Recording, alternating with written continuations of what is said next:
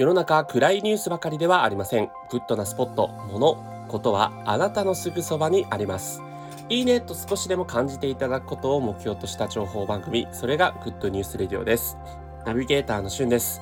今日あなたにご紹介するニュースはディズニーアナと雪の女王のミュージカルについて劇団四季が上映するんですけれどもそちらがですね2021年6月に上映されることが決まりました。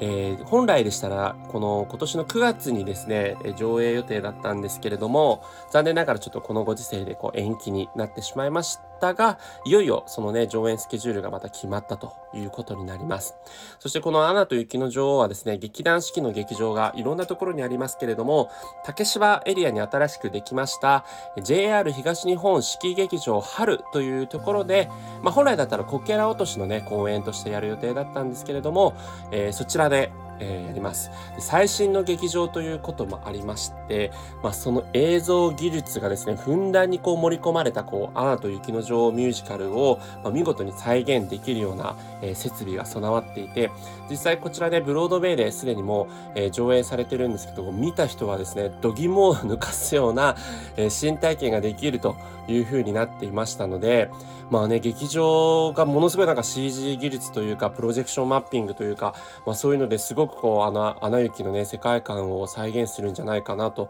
いうところでその辺りも非常に楽しみになってます。そしてですねまあミュージカルといえばやっぱり曲が非常に重要なんですけれども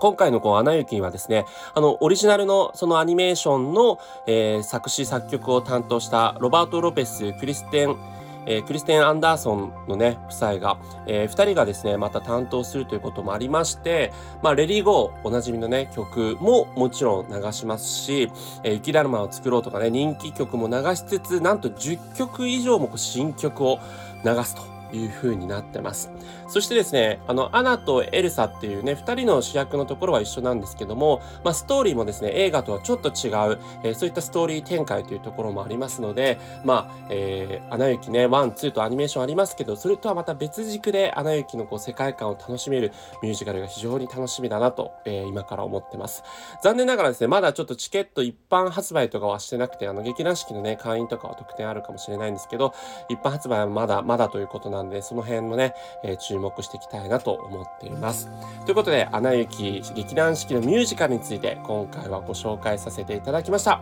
それではまたお会いしましょう。Have a nice day!